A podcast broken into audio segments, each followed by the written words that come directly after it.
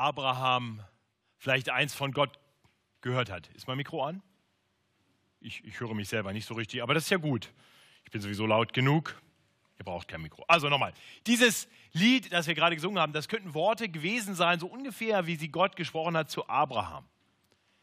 Wir betrachten ja gerade in der Predigtserie den Glaubensweg Abrahams, der uns in der Bibel nachgezeichnet wird im ersten Buch Mose in den Kapiteln 12 bis 25. Und wenngleich es einerseits wirklich die Geschichte Abrahams ist, ist es vor allem die Geschichte Gottes mit Abrahams. Denn dieser Glaubensweg Abrahams begann eben mit diesen Verheißungen, die wir gerade besungen haben, mit Verheißungen, dass Abraham viele Nachkommen haben wird, dass seine Nachkommen ein, ein großes Volk sein sollen und dann an den von Gott für das Volk vorgesehenen Ort kommen werden, wo sie unter seiner guten Herrschaft Gottes reichen Segen erleben sollen. Und dieser Segen, der soll sich sogar erstrecken auf alle Völker ausgehend von den direkten Nachkommen Abrahams. Nun, das kann uns erstmal sehr weit weg vorkommen. Man kann den Eindruck haben, das hat ja erstmal gar nichts mit uns zu tun. Aber vor drei Wochen haben wir diese Predigtserie unterbrochen am Tauftag und haben in einer Predigt über Galater 3, die letzten Verse aus Galater 3, gehört, wie Gott selbst durch den Apostel Paulus dort uns Christen sagt, dass wir Erben genau dieser Verheißung sind. Vielleicht erinnert ihr euch, Galater 3, Vers 29. Galater 3, Vers 29. Gehört ihr aber Christus an? Das bezieht sich auf alle Christen, die auf Jesus Christus vertrauen, die an ihn glauben als ihren Retter und Herrn. Gehört ihr aber Christus an, so seid ihr ja Abrahams Kinder oder Nachkommen und nach der Verheißung Erben. Cool, ne? Die, die Verheißung, die 4000 Jahre vorher gegeben wurde, ist eine Verheißung, die wir erben sollen. Nur ist es vielleicht so, dass die Verheißung für uns noch so ein bisschen weit weg klingt. Segen, was ist das genau? Nun, vielleicht hilft es, wenn wir, wenn wir uns kurz überlegen, was eigentlich unsere tiefsten Sehnsüchte sind. Und ich, und ich wage zu behaupten, dass wir alle in unterschiedlicher Ausprägung vielleicht doch Sehnsucht haben, danach eines Tages in Gottes Gegenwart vollkommenen Frieden zu erleben. Vollkommener Friede. Liebe. Wahre Liebe. Von Mensch zu Mensch und von Gott zu Mensch. Vollkommene Harmonie, könnte man auch sagen. Vollkommene Erfüllung. Wir werden nach nichts mehr streben, weil wir alles haben und mehr, als wir uns jemals wünschen können. Und wir werden befreit sein von allem Leid, von allen Sorgen. Ist das nicht irgendwie so eine Sehnsucht, die du auch hast?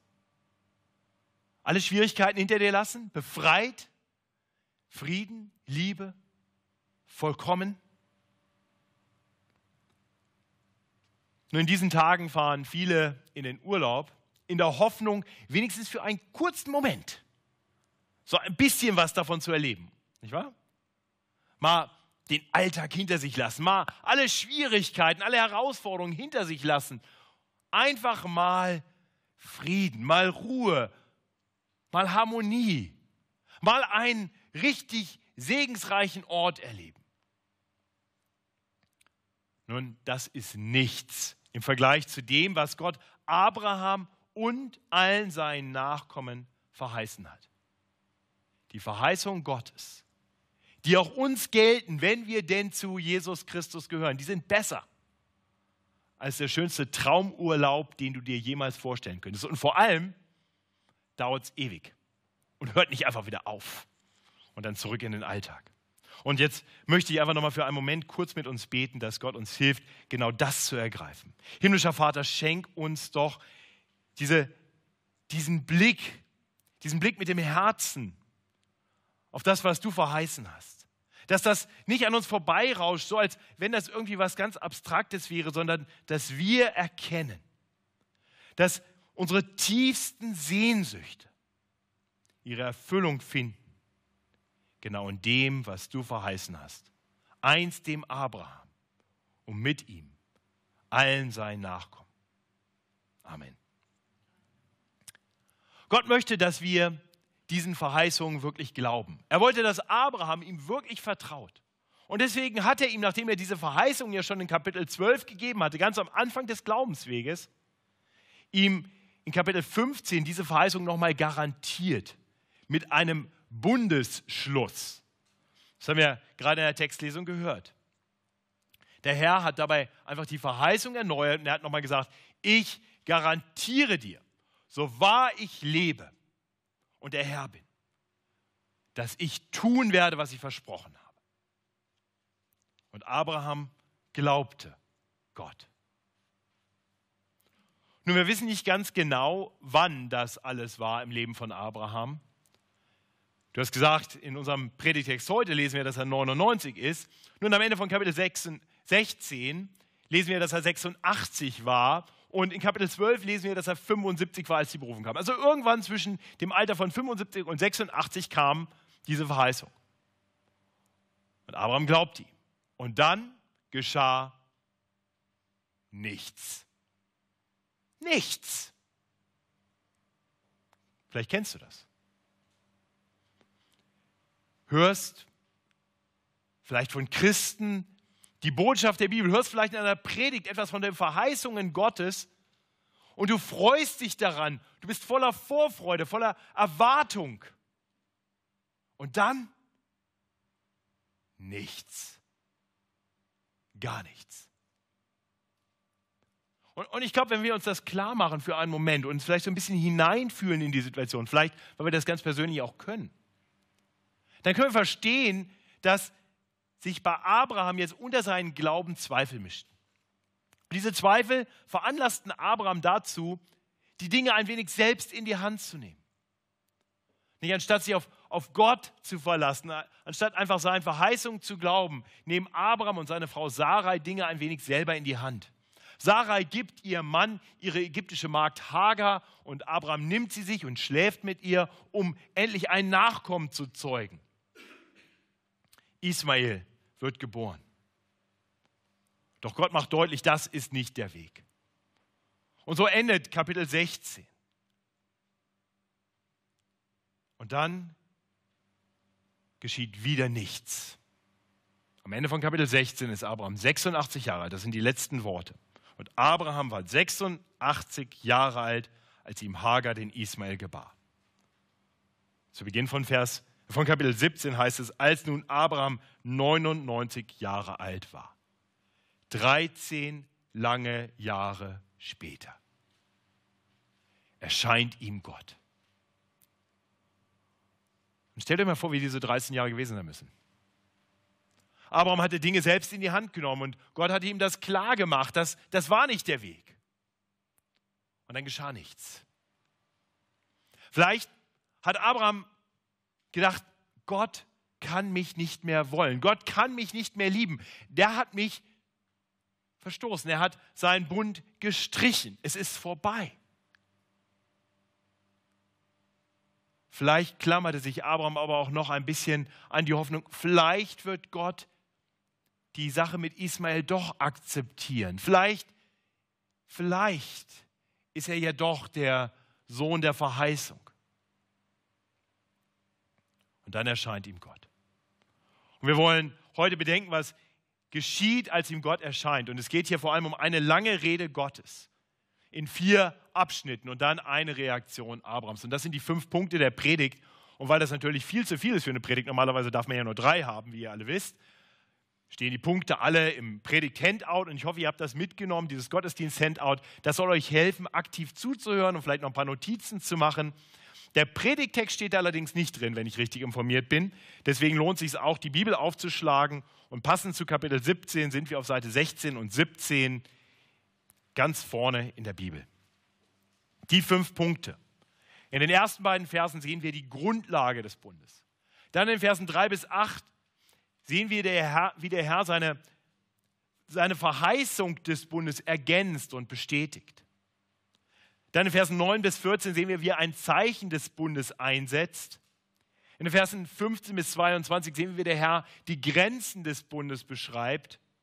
Und dann ab Vers 23 sehen wir die Reaktion Abrahams, den Gehorsam des Bundes. Ja, die Grundlage des Bundes, die Verheißung des Bundes, das Zeichen des Bundes, die Grenzen des Bundes und den Gehorsam des Bundes.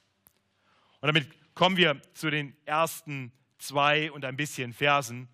Und ich lese uns diese Verse und dabei wollen wir bedenken, was die Grundlage des Bundes ist. Als nun Abraham 99 Jahre alt war, erschien ihm der Herr und sprach zu ihm, ich bin der allmächtige Gott. Wandle vor mir und sei fromm. Und ich will meinen Bund zwischen mir und dir schließen und will dich über alle Maßen mehren. Da fiel Abraham auf sein Angesicht. Alles beginnt damit, dass der Herr erscheint und das Erste, was er tut, ist sich selber bei einem neuen Namen zu benennen. Das kommt hier in der Luther-Übersetzung gar nicht so ganz deutlich durch, weil hier einfach steht, ich bin der allmächtige Gott. Das könnte einfach nur eine Beschreibung sein, aber tatsächlich steht da El Gott, El Shaddai. Das ist ein Name, den Gott sich selber gibt. Hier zum allerersten Mal. Ich bin Gott allmächtig. Und diesen Namen wird Gott in Zukunft immer dann gebrauchen, wenn Menschen die Erinnerung daran brauchen, dass ihm wirklich nichts unmöglich ist. Immer wenn Menschen anfangen an ihm zu zweifeln, sagt er, ich bin El Shaddai. Ich bin der Gott, dem nichts unmöglich ist. Ich bin der allmächtige Gott. Und ich frage mich, ob du Gott so kennst. Kennst du Gott als El Shaddai? Kennst du ihn als den allmächtigen Gott? Das ändert ganz wesentlich, was wir ihm zutrauen. Wenn wir, wenn wir Gott kennen als El Shaddai, als den allmächtigen Gott, dann befähigt uns das, seinen Verheißungen, seinen Versprechen auch dann noch zu glauben, wenn sie uns menschlich unmöglich erscheinen. Gott als den allmächtigen Gott zu kennen, verändert, wie wir auf ihn vertrauen können und wie wir vor ihm leben. Nun, nachdem Gott sich so vorgestellt hat, erklärt er Abraham, wie er vor ihm leben soll. Nämlich vor ihm und fromm. Interessant, nicht? Was, was hier steht. Wandle vor mir und sei fromm ist letztendlich nichts anderes als der Ruf zu einem Leben im Glauben. Das war ja schon in Kapitel 15 die Grundlage des Bundes. Abraham glaubte dem Herrn und das rechnete er ihm zur Gerechtigkeit. Abrahams Glaube war offensichtlich nicht perfekt, das haben wir gesehen. Immer und immer wieder ist sein Glaube schwach. Und doch hat er ein grundsätzliches Vertrauen darauf, dass Gott ist, dass Gott da ist. Und er erlebt vor Gott. Glaube ist also nichts Abstraktes. Glaube ist ganz praktisch. Der Glaube, den Abraham hatte, sollte, sollte sichtbar werden. Jeder Glaube, der uns vor Gott bestehen lässt, ist ein Glaube, der sichtbar werden muss. Dadurch, dass wir bewusst vor ihm leben. Denn es überhaupt nicht Glaube an Gott und dann so zu leben, als gäbe es ihn nicht, heißt, dass du letztendlich ja gar nicht an ihn glaubst. Gott sagt zu Abraham, wandle vor mir. Leb mit, dein, mit den Augen deines Herzens auf mich gerichtet. Im Vertrauen darauf, dass es mich gibt, dass ich da bin, dass ich allmächtig bin, dass ich es gut mit dir meine. Schau auf zu Gott im Glauben, im Vertrauen darauf, dass er tun wird, was er verheißen hat, weil ihm nichts unmöglich ist. Und dann leb, dann leb im Gehorsam, dem Gehorsam, der davon kommt, dass du wirklich vertraust, dass Gott dich liebt, dass er es gut mit dir meint, dass sein Wort da ist, um dir den guten Weg zu weisen. Wandle vor ihm und sei fromm. Ich hoffe, ihr, ihr versteht, dass diese so etwas, naja, altbacken klingenden Worte nichts anderes sind als ein Ruf zu einem aktiv gelebten Glauben. Dem Glauben, der uns vor Gott bestehen lässt, trotz aller unserer Fehler. Abraham hört das. Und wie reagiert er? Nun, am Anfang von Vers 3 lesen wir das. Da fiel Abraham auf sein Angesicht. Warum tut er das? Nun, ich denke, zwei Dinge spielen hier eine Rolle. Das eine ist das Anerkennen, Gott ist allmächtig, ich soll vor ihm leben, ich soll fromm leben und das weiß ich eigentlich alles und doch tue ich es immer und immer wieder nicht. Abraham weiß um seine Zweifel, er weiß um seine Sünden. Und doch erlebt er, dass Gott sich ihm wieder zuwendet, dass Gott ihm wieder erscheint und ihm noch einmal diesen Ruf zukommen lässt. Das ist Ausdruck der großen Gnade Gottes. Und so ist es ein Eingeständnis und ein Ausdruck der dankbaren Anbetung vor Gott. Ihr Lieben, ein frommes Leben beginnt immer damit, dass Menschen sich vor dem heiligen und dem allmächtigen Gott neigen und ihn anbeten.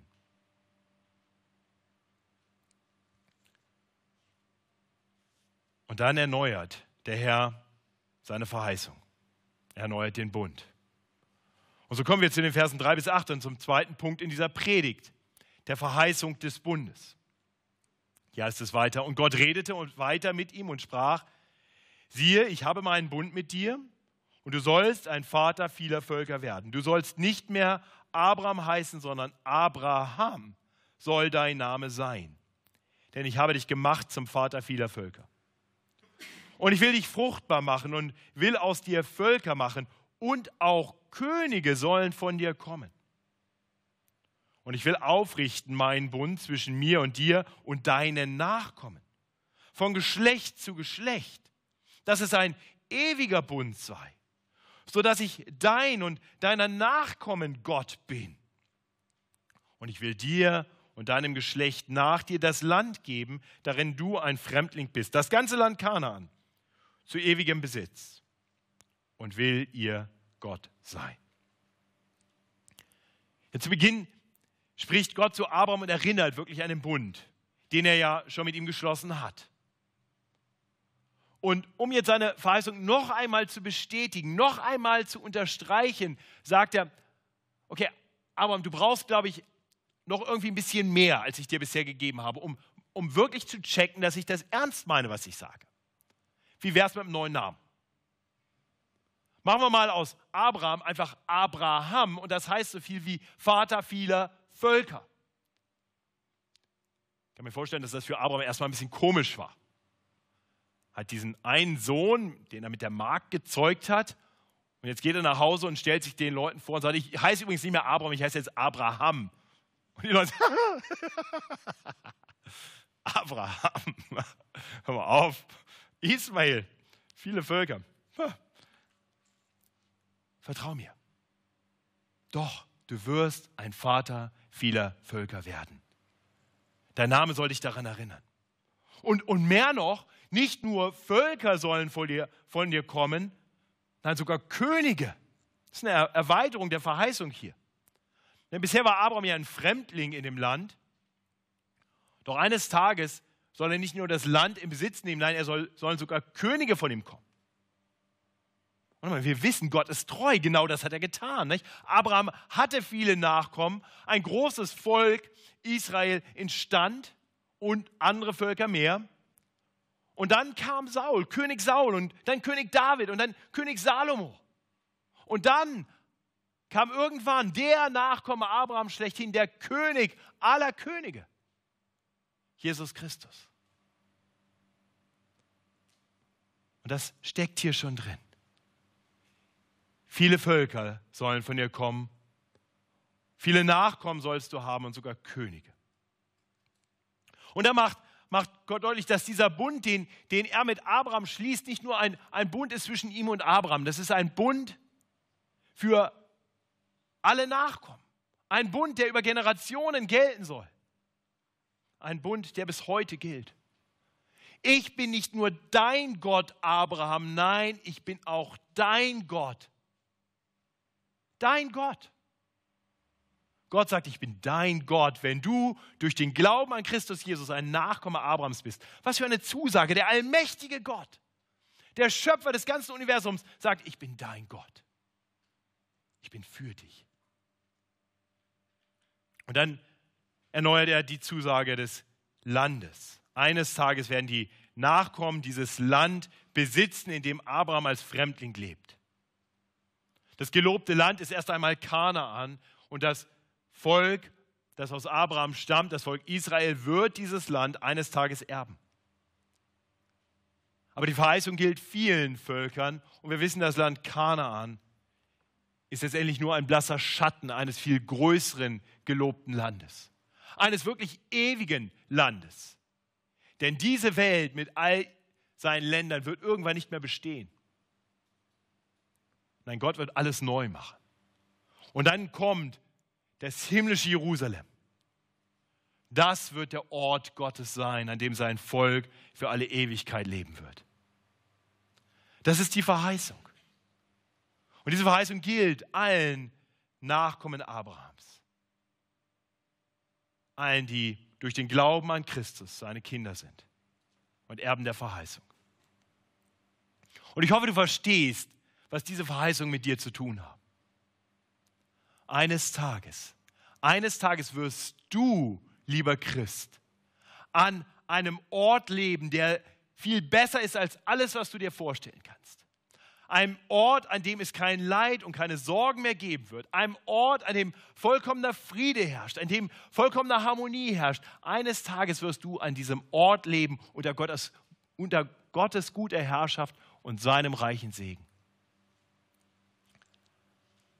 Wenn du Hilfe brauchst, das ein bisschen klarer vor Augen zu bekommen und sagst, mit diesen Bildern aus dem ersten Buch Mose komme ich nicht so klar, dann, dann nutzt doch die, die weiter voranschreitende Offenbarung Gottes. Er gibt uns ein immer klareres Bild von dem, was uns erwartet. Auf den letzten Seiten der Bibel, im letzten Buch der Bibel, kriegen wir einen, einen wunderbaren Blick, Vorausblick auf diese Zeit und dieses Land. Die letzten beiden Kapitel der Bibel, Offenbarung 21, 22, zeigen uns das neue Jerusalem mit all dem Segen, den Gott geben wird, allen, die Abrahams Kinder sind. Nur, nur selbst Offenbarung 21, 22 können das gar nicht so ganz fassen. Wenn ihr vorhabt, Urlaub zu machen, dann habt ihr euch vielleicht im Internet oder wenn ihr ganz altmodisch seid, in Prospekten Fotos angeschaut dass man mal sieht, wie sieht das Hotel aus oder die Hütte oder wo auch immer ihr hinfahrt, wie sieht der Strand aus oder die Berge. Und ich weiß nicht, wie es euch geht, aber wenn ihr gewisse Urlaubserfahrungen habt, dann wisst ihr, dass die, die Werbeagenturen, die diese Zeitschriften oder diese Internetseiten zusammenstellen, dass die unheimlich gut darin sind, mit Fotos Dinge zu zeigen, die in der Realität doch ein bisschen anders aussehen. Schon mal erlebt? Die versprechen immer ein bisschen mehr, als sie halten können. Und mit, mit dem, was, was Gott uns verheißt, ist es genau andersrum. Das ist so großartig, dass, dass es nichts gibt, was das komplett in Worte fassen kann.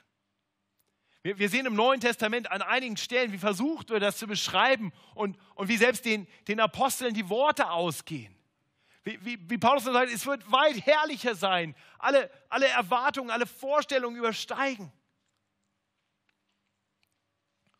Ich hoffe, dass du, dass du so einen ganz kleinen Geschmack dafür hast. Dass du weißt, dass die Sehnsüchte, die tief in deinem Herzen sind, da nicht zufällig sind, sondern von Gott da hineingesteckt worden sind, weil er sie eines Tages erfüllen will. Und wenn du darauf vertraust, dass der allmächtige Gott dich tatsächlich dahin bringen will, dann wird das für dich Motivation sein, diesen Weg des Glaubens zu gehen, diesem Ziel entgegenzugehen, vor Gott zu leben und fromm. In den Versen 9 bis 14 lesen wir dann, dass der Herr Abraham ein Zeichen gibt, um dadurch zu markieren, wer zur Bundesgemeinschaft gehört. Das ist der dritte Punkt der Predigt, das Zeichen des Bundes. Ich lese uns die Verse 9 bis 14. Und Gott sprach zu Abraham, so halte nun meinen Bund Du und deine Nachkommen von Geschlecht zu Geschlecht. Das aber ist mein Bund, den ihr halten sollt zwischen mir und euch und deinem Geschlecht nach dir. Alles, was männlich ist unter euch, soll beschnitten werden. Eure Vorhaut soll ihr beschneiden. Das soll das Zeichen sein des Bundes zwischen mir und euch. Jedes Knäblein, wenn es acht Tage alt ist, sollt ihr beschneiden bei euren Nachkommen. Desgleichen auch alles, was an Gesinde im Hause geboren oder was gekauft ist von irgendwelchen Fremden, die nicht aus eurem Geschlecht sind. Beschnitten soll werden alles Gesinde, was dir im Hause geboren oder was gekauft ist. Und so soll mein Bund an eurem Fleisch zu einem ewigen Bund werden. Wenn aber ein männlicher nicht beschnitten wird an seiner Vorhaut, wird er ausgerottet werden aus seinem Volk, weil er meinen Bund gebrochen hat. Also hier in, in, in Vers 9, in den ersten Versen wirklich sehen wir, dass der Herr Abraham und seinen Nachkommen den Auftrag gibt, den Bund zu halten. Und wir haben schon in Vers 1 bedacht, dass, dass wir den Bund halten, dass wir im Bund leben, letztendlich dadurch, dass wir im Glauben leben. Der Bund wurde schon eingesetzt in Kapitel 15. Und nun wird noch ein Zeichen des Bundes hinzugefügt. Dieses Zeichen soll sein, dass jeder Männliche, der irgendwie zu Abraham gehört, nicht nur seine physischen Nachkommen, sondern alle, die irgendwie in Verbindung mit ihm stehen, in seinem Haus sind, egal ob sie jetzt zum Volk gehören oder von außen dazugekommen sind, die sollen beschnitten werden an der Vorhaut. Alles Männliche soll beschnitten werden. Und dann kommt die Ermahnung am Ende, wer nicht beschnitten ist, entweder weil die Eltern hier versagt haben und, und, und dann vor allem, weil, weil, also wenn die Eltern versagt haben, hätte man ja selber noch irgendwie dafür sorgen können. Aber, aber wenn das auch nicht geschieht, also wenn jemand männliches nicht beschnitten ist, dann soll er nicht mehr zur Bundesgemeinschaft gehören. Er soll aus dem Volk ausgerottet werden, wie es hier heißt. Warum? Nun, was kommt zum Ausdruck dadurch, dass jemand nicht beschnitten ist? Gott hat gesagt, sie sollen beschnitten werden. Und jetzt tun es weder die Eltern noch der Mann selbst. Was bringt man damit zum Ausdruck? Ist doch egal, was Gott gesagt hat. Who cares? Spielt doch keine Rolle. Und, und, ich hoffe, ihr seht, das ist nicht einfach eine einmalige Sünde, dass man irgendwie etwas nicht tut. Es ist eine, eine entweder eine Gottvergessenheit, ein komplettes Ignorieren, dass Gott überhaupt da ist. Man lebt nicht mehr vor Gott, weil man ihn irgendwie ganz vergessen hat. Oder man erinnert sich an ihn, aber man kümmert sich nicht darum, was er sagt. Und zwar nicht nur für einen Moment, sondern für ein ganzes Leben. Weder die Eltern noch man selbst. Fortgesetzter Ungehorsam trennt von der Bundesgemeinschaft. Der Gehorsam kommt hier zum Ausdruck dadurch, dass man beschnitten wird. Also, liebe Männer, wie sieht's aus? Alles gut? Oder müssen wir nachher noch Hand anlegen? Ihr lacht. Warum lacht ihr eigentlich? Die Ermahnung ist ernst, oder? Es lachen immer noch einige. Wo nehmt ihr diese Entspanntheit her? Vielleicht, weil ihr zu den Beschnittenen gehört. Solltet ihr aber auch nicht lachen, weil vielleicht eure Freunde nicht beschnitten sind. Wie kann das sein? Die Anordnung eines ewigen Bundes. Nun, tatsächlich, ihr könnt euch entspannen, wenn ihr euch gerade angefangen habt, Sorgen zu machen. Im Neuen Testament wird deutlich, dass, dass diese Anordnung, wie überhaupt alle Anordnungen des zeremoniellen Gesetzes in Jesus Christus ihre Erfüllung finden. Wenn hier die Rede ist von einer ewigen Anordnung, von etwas Ewigem, dann, dann heißt das, die hebräischen Worte haben eine weitere Begriffsbedeutung, dann heißt das bis auf weiteres, das gilt. Das gilt. Und nicht nur vorübergehend, das gilt. Es gilt, bis Gott sagt, nur ist gut. Und das hat er getan. Puh. Apostelgeschichte 15. Apostelkonzil. Die Apostel beraten, was machen wir jetzt eigentlich mit den Heiden, die zum Glauben gekommen sind, die auf Gott vertrauen, die vor ihm leben, vor ihm wandeln und fromm leben, müssen die noch beschnitten werden. Und sie kommen zur Erkenntnis, nein. Denn den Aposteln ist klar, dass die Beschneidung der Vorhaut letztendlich nur ein, ein äußeres Zeichen ist einer viel wichtigeren Beschneidung, der Beschneidung des Herzens. Die Beschneidung der Vorhaut an sich hat gar keinen Wert. Es ist einfach ein, ein konkreter Ausdruck des Glaubens. Aber wenn der Glaube so da ist und wenn der Glaube so sichtbar wird, wenn das Herz beschnitten ist, dann brauchen wir diese fleischliche Geschichte nicht mehr. Ein beschnittenes Herz, das zeigt sich daran, dass jemand vor Gott lebt und fromm. Das ist übrigens keine Innovation des Neuen Testaments. Das findet sich schon überall im Alten Testament, selbst in den Mosebüchern. Dritte Buch Mose 26. Ich habe die Verse auch in das Gottesdienstblatt gedruckt. Dritte Mose 26, Vers 41. Da kündigt der Herr an, dass das, dass das Volk Israel, das heißt die direkten Nachkommen Abrahams, das gelobte Land verlassen müssen, aus dem gelobten Land vertrieben werden nicht, weil sie nicht am Fleisch beschnitten sind, sondern weil sie unbeschnittene Herzen haben. Darum geht es wirklich. Der, der Aufruf der Beschneidung der Herzen findet sich auch im fünften Buch Mose, Kapitel 10 oder in Jeremia 4, Vers 4. Und diese beschnittenen Herzen, die offenbaren sich dann, dass Menschen anfangen, wirklich vor Gott zu leben, auf Gott zu vertrauen.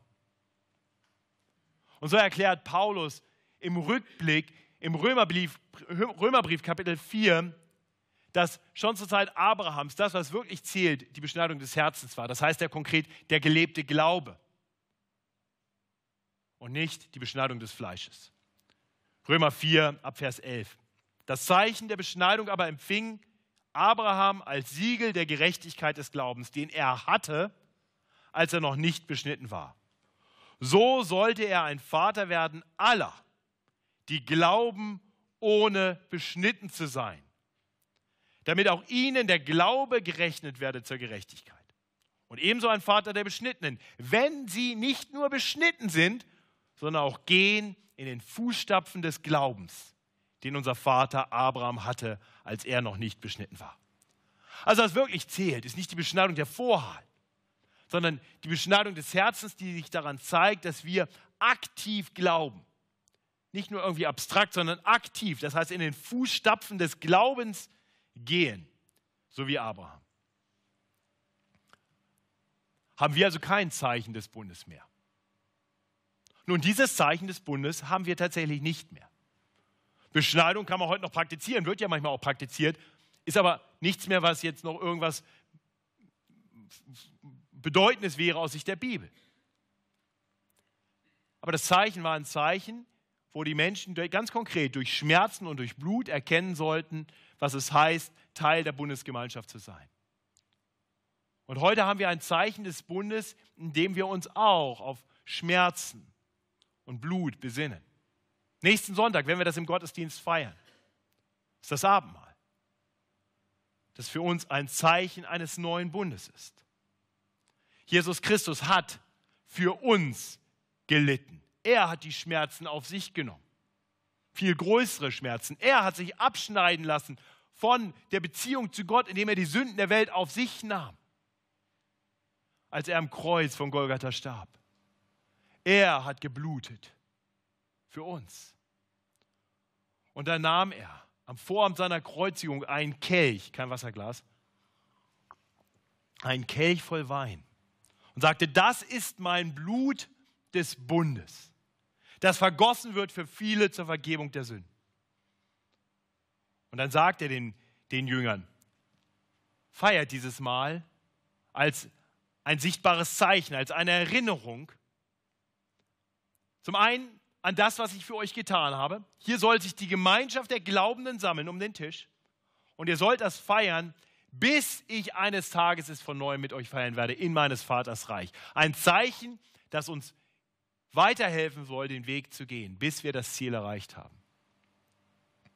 Und auch das Abendmahl an sich hat keine Bedeutung. Wenn du es nicht im Glauben feierst, ist es einfach ein bisschen Traubensaft und ein Stück Toastbrot. Nichts sonst. Es ist eher noch gefährlich, weil Gott möchte, dass wir dieses Mahl feiern im Anerkennen dessen, was es darstellt. Und nur dann hat es eine Bedeutung, wenn wir es so feiern. Im Glauben. Das ist also das Zeichen des Bundes, das Abraham hier empfängt, die Beschneidung der Vorhaut, die ein Bild sein soll, ein, ein Schatten sein soll einer tiefer gehenden Beschneidung, die sich durch den Glauben offenbart. Und der Glaube an den allmächtigen Gott markiert dann auch die Grenze des Weges der Verheißung, der zur Verheißung führt. Und das sehen wir dann in den Versen 15 bis 22. Ich habe diesen vierten Punkt genannt, die Grenze des Bundes. Wir lesen ab Vers 15. Und Gott sprach abermals zu Abraham, du sollst Sarai, deine Frau, nicht mehr Sarai nennen, sondern Sarah soll ihr Name sein. Denn ich will sie segnen und auch von ihr will ich dir einen Sohn geben. Ich will sie segnen und Völker sollen aus ihr werden und Könige über viele Völker. Da fiel Abraham auf sein Angesicht und lachte und sprach in seinem Herzen, soll mir mit 100 Jahren ein, ein Kind geboren werden? Und, und soll Sarah 90 Jahre alt gebären? Und Abraham sprach zu Gott, ach, das Ismael möchte leben bleiben vor dir. Da sprach Gott, hier steht Nein, andere Übersetzung Ja, können wir sagen, da sprach Gott, Sarah, deine Frau, wird dir einen Sohn gebären, den sollst du Isaac nennen, und mit ihm will ich meinen ewigen Bund aufrichten, und mit seinem Geschlecht nach ihm. Und für Ismael habe ich dich auch erhört, Sieh, ich habe ihn gesegnet und will ihn fruchtbar machen über alle Maßen Meere. Zwölf Fürsten wird er zeugen und ich will ihn zum großen Volk machen. Aber meinen Bund will ich aufrichten mit Isaak, den dir Sarah gebären soll, um diese Zeit im nächsten Jahr. Und er hörte auf, mit ihm zu reden. Und Gott fuhr auf von Abraham. Hier sehen wir, dass Gott zum dritten Mal einen neuen Namen einführt, nachdem er sich selbst einen neuen Namen gibt, El Shaddai, und Abraham einen neuen Namen gibt, Abraham, sagt er nun dem Abraham, dass er auch seine Frau neu benennen soll. Aus Sarai soll Sarah werden. Sarah bedeutet so viel wie Prinzessin. Oder man könnte auch sagen Mutter von Königen. Sie soll die Mutter der Kinder der Verheißung sein. Von ihr sollen Könige abstammen. Die Könige, die der Herr Abraham bereits verheißen hatte. Sarah sollte tatsächlich schwanger werden in ihrem hohen Alter und einen Sohn gebären, Isaak. Auch der Name hat eine Bedeutung, heißt Lachen oder Gelächter. Das frohe Lachen über einen Sohn, an den man nicht mehr glauben konnte. Und vielleicht auch das ungläubige Lachen der Eltern, die sich gar nicht vorstellen konnten, dass Gott tun würde, was er verheißen hat. Isaak soll der Nachkomme sein, der die Verheißung des Bundes erbt. Und von ihm sollte der Nachkomme abstammen, der allein wirklich immer vor Gott und fromm gelebt hat. Von Isaak sollte der Herr und ewige König Jesus Christus kommen. Das ist der Nachkomme, der den Bund komplett erfüllen würde durch seinen Tod am Kreuz. Er nahm dort all das Versagen, all den Kleinglauben auf sich von Menschen, die zwar an Gott glauben, und doch immer wieder zweifeln. Menschen wie Abraham, Menschen wie dich und mich. Wir sehen hier, dass Abrahams Glaube nicht perfekt war. Er konnte sich nicht so richtig vorstellen, dass das, was Gott verheißen hatte, wirklich geschehen sollte. Sein Lachen war wahrscheinlich irgendwie so eine Mischung aus Freude und Zweifel. Und wir sehen, wie, wie Abraham sich dann einsetzt für den anderen Sohn, für Ismael. Und der Herr sagt ihm zu, ja, auch Ismael wird viele Nachkommen haben. Wenngleich er nicht der Sohn der Verheißung ist, wenngleich er nicht der ist, mit dem er den Bund aufrichten wird. Und Im ersten Moment könnte man noch denken, naja, zumindest hat Gott den Weg des Unglaubens, des Zweifels doch irgendwie noch gesegnet. Ismael na gut, der auch. Aber das ist ein Verkennen der Tatsache. Wenn ihr nochmal zurückblättert zu Kapitel 16, da hatte der Herr schon etwas über Ismael gesagt. Er hatte gesagt, was das für ein Mann sein soll und wie er leben würde. Und da heißt es, er wird, in Vers 12, er wird ein wilder Mensch sein, seine Hand wieder jedermann und jedermanns Hand wieder ihm und er wird wohnen all seinen Brüdern zum Trotz. Ismael und seine Nachkommen würden auf lange Sicht Feinde von Isaak und seinen Nachkommen sein. Im ersten Moment mag es so klingen, als wenn das, was Abraham hier bittet und Gott dann auch gibt in Antwort auf die Bitte, ein Segen ist. Tatsächlich wahrscheinlich eher weniger. Was Abraham hier lernen muss, ist, mit Gott kann man keine Kompromisse machen. Er ist der allmächtige Gott. Und Abraham und Sarah mussten erst lernen, dass sie zu ihm nicht auf ihren eigenen Wegen kommen konnten. Sie konnten seine Verheißung nicht empfangen auf einem Umweg, den sie sich selber ausgedacht hatten. Und ihr Lieben, das ist bis heute so. Unsere eigenen Wege, wenn sie nicht die Wege Gottes zugleich sind, führen nicht ans Ziel.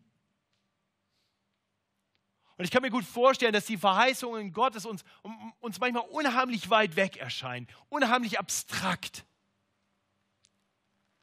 Und dann, dann kann es passieren, dass, dass unser Verlangen, das wir ja haben nach, nach Segen, nach Liebe, nach Frieden, nach Erfüllung, dass, dass wir anfangen, das zu suchen auf Wegen, die wir selber gehen können, wo wir schneller etwas erreichen können, uns etwas nehmen können. Kennst du das? Dieses, dieses sehnsüchtige Suchen und, und Greifen nach, nach etwas Segen, nach etwas Erfüllung, nach etwas Liebe, nach, nach etwas Frieden. Aber ich glaube, wir kennen das alle.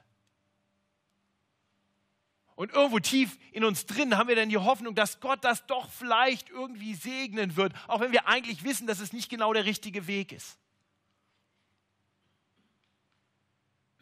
Kennst du, oder? Jede, jede Sünde ist letztendlich genau das. Ein Greifen, ein, ein Nehmen von etwas, was, was Gott gesagt hat, das ist aber eigentlich nicht für dich. Vielleicht bist du gerade auf einem solchen Weg unterwegs. Vielleicht hast du sogar im Moment den Eindruck, dass das doch ganz gut funktioniert. Dass Gott vielleicht doch mal fünf Grade sein lässt. Oh, lass dich warnen. Lass dich durch das Beispiel Abrahams warnen. Solche eigenwilligen Wege sind zum Scheitern verurteilt. Und lass dich ermutigen. Sieh, wie Gott hier mit Abraham umgeht. Mit dem Abraham, der immer wieder Wege des Unglaubens gegangen ist, bei dem die Zweifel immer wieder die Überhand genommen haben. Gott ist so geduldig, so erstaunlich gnädig, er ist so treu.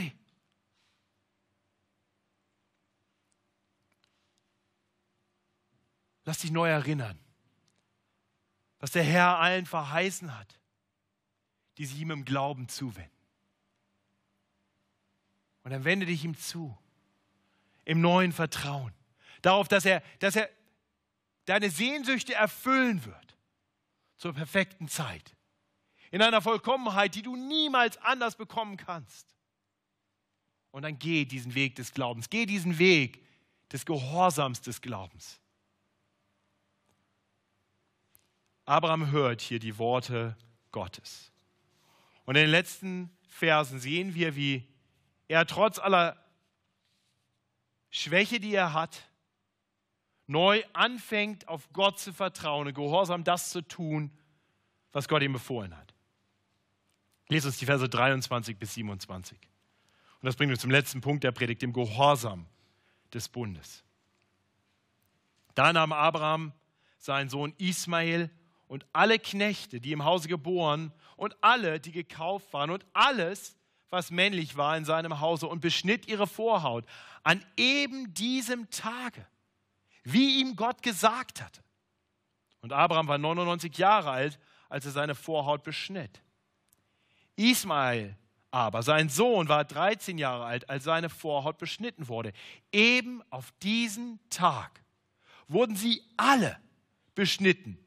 Abraham, sein Sohn Ismael und was männlich in seinem Hause war, im Hause geboren und gekauft von Fremden. Es wurde alles mit ihm beschnitten.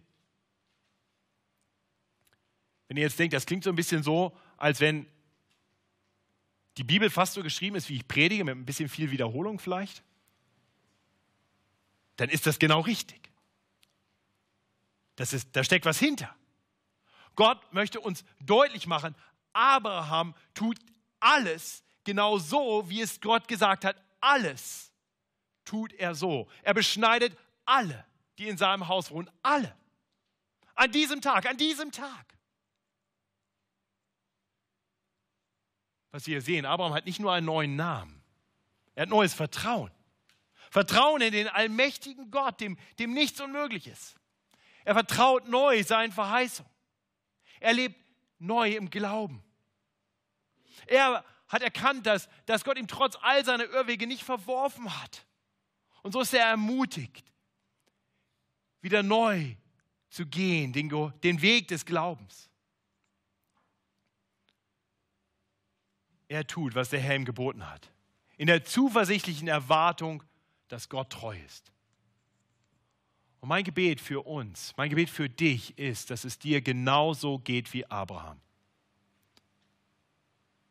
Dass auch du antworten mögest auf das vor Augen gestellt bekommen der Verheißungen Gottes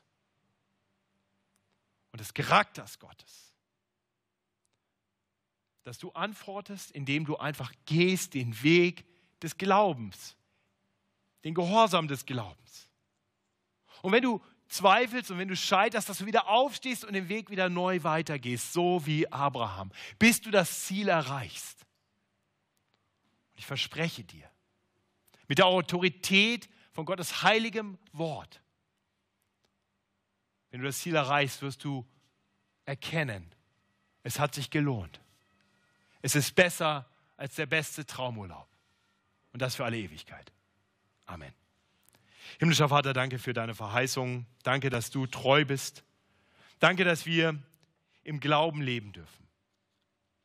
Und Herr, du weißt um unser Misstrauen, du weißt um all die Phasen, wo Zweifel überhand nehmen, wo wir unsere eigenen Wege gegangen sind. Herr, vergib uns. Vergib uns, dass wir so oft zweifeln. Vergib uns, dass wir so oft nicht vor dir leben und fromm leben, sondern unsere eigenen sündigen Wege gehen.